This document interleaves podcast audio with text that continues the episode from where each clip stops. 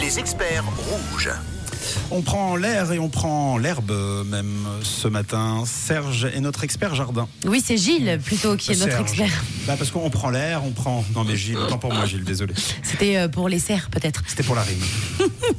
Oui, on en parle de notre jardin avec Gilles qui est jardinier, paysagiste et responsable de Mille et un jardins.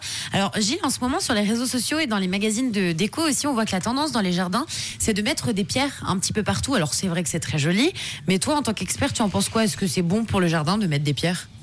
Alors, euh, c'est vrai que c'est- très tendance. Malheureusement, c'est Gravel Garden. euh, ça, c'est un peu la, la catastrophe. En fait, on va accentuer euh, voilà, le, le- le changement, le réchauffement climatique, puisque ça va absorber en fait, euh, la chaleur. Ok.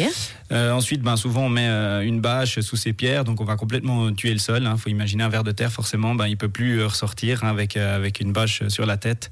Et puis, clairement, ben, euh, les plantes auront un moins bon enracinement, donc on devra plus euh, arroser, plus mettre euh, de, de- produits euh, d'engrais, etc. Donc, vraiment, à, éviter au maximum, éventuellement contre une façade, voilà, sur 50-60 cm, mais ne plus mettre, ne plus utiliser en fait ces, jardins de pierre. Bon, bah c'est bien compris. Vous posez vos questions à Gilles 079 548 3000. On va écouter Noélia qui a un audio pour toi. Bonjour Noélia, on t'écoute. Bonjour Gilles, bonjour toute l'équipe. Euh, Petite question, quelle haie plantée qui pousse pas trop vite, qui est résistante et très facile d'entretien parce qu'on va avoir un jardin et on n'a jamais eu?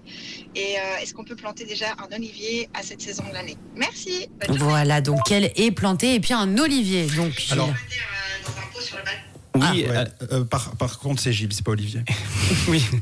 Alors, euh, je vais commencer par l'olivier. Euh, l'olivier, ben oui, on peut gentiment les planter maintenant dehors. S'il n'était pas trop gros, s'il est pas trop gros, il faut Mhm. quand même bien, bien l'abriter et surtout le mettre dans un coin où on n'a pas de, de courant de- d'air froid.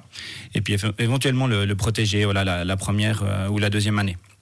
Mais on peut le planter maintenant ou alors attendre le, le printemps prochain, ça, ça ira aussi.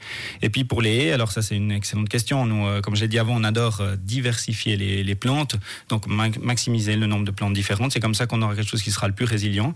Euh, J'aime bien l'élagnus, qui est une plante persistante. Alors faut voir si euh, cette dame, elle souhaite euh, avoir une plante, euh, avoir des plantes qui gardent les feuilles ou non. Ouais. Euh, mais l'élagnus c'est une, c'est une bonne piste. Autrement, euh, voilà la charmille, la viande, on aime bien toujours les plantes indigènes, bien sûr. Voilà donc euh, il y a- y a il y, a, il y a plein de plantes, je dirais. Ça dépend aussi des couleurs qu'elles souhaitent. Euh, mais euh, voilà, c'est volontiers qu'on se, qu'on se déplace chez elles, si jamais. Bon, super. On a Chloé également qui a une question pour toi. Oui, alors Chloé qui nous dit mon chat a fait pipi sur une plante et du coup euh, cette dernière devient jaune. Alors euh, du coup, euh, que faire pour qu'elle reparte? Alors euh, souvent, bah, l'urine, effectivement, c'est c'est- c'est très puissant, très acide pour les plantes. Donc en fait, il faut drainer. Il faut comprendre qu'il faut euh, voilà, essayer de lessiver. Donc euh, arroser euh, vraiment au maximum les, les premiers jours. Il faut pas arroser pendant, euh, pendant deux semaines, ça c'est clair. Autrement, on aura trop d'eau et on avoir des pourritures. Mais ça, c'est les premières choses à faire, que ce soit dans, dans une plante en pot ou dans un gazon. Merci beaucoup Gilles. On a également Eve qui a une petite question. Oui, alors euh, Eve qui nous dit qu'elle a un cerisier qui fait environ 2,50 mètres et qu'elle aimerait savoir s'il faut le tailler avant l'hiver. Et euh, question subsidiaire, est-ce qu'il faut mettre une euh, toile d'hivernage? Alors les oliviers sont des plantes résistantes chez nous, donc il n'y a pas besoin de les, les protéger pour l'hiver. Par contre, 2,50 m, je dirais que c'est encore pas trop. Donc euh, j'aimerais lui dire, ben, il faut le laisser encore un peu grandir. Comme ça, il pourra faire aussi une bonne ombre dont elle pourra profiter euh, dans les étés, les étés futurs. Maintenant, la taille des oliviers, c'est toujours en été. Euh, c'est une plante qui cicatrise pas très bien. Et pour pas qu'elle soit malade euh, suite à la gomose, notamment, on taille toujours les cerisiers en été euh, après la récolte. D'accord. Merci. Et pour la toile d'hivernage Alors, euh, pas nécessaire, non. Pas Ouais. nécessaire. Ok. Bon, alors on a Sabrina qui a un petit audio. Coucou Sabrina, on t'écoute.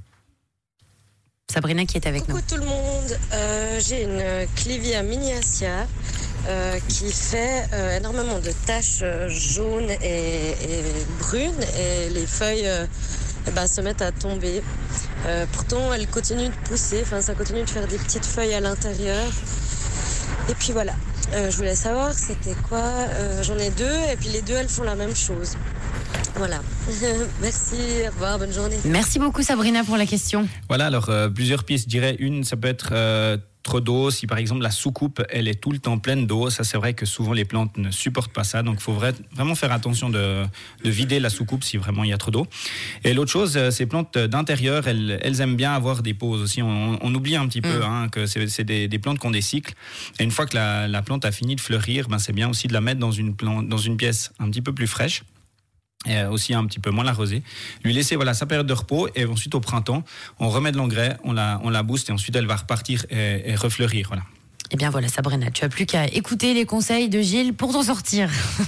Encore merci Gilles pour tous ces tips. Je rappelle que tu es jardinier paysagiste et responsable de Mille et un jardins. Alors si nos auditeurs souhaitent prendre contact avec toi, comment ça se passe Gilles? Alors, euh, notre euh, adresse mail, info at milleetunjardin.ch ou notre site internet, ou bien euh, voilà, directement par téléphone.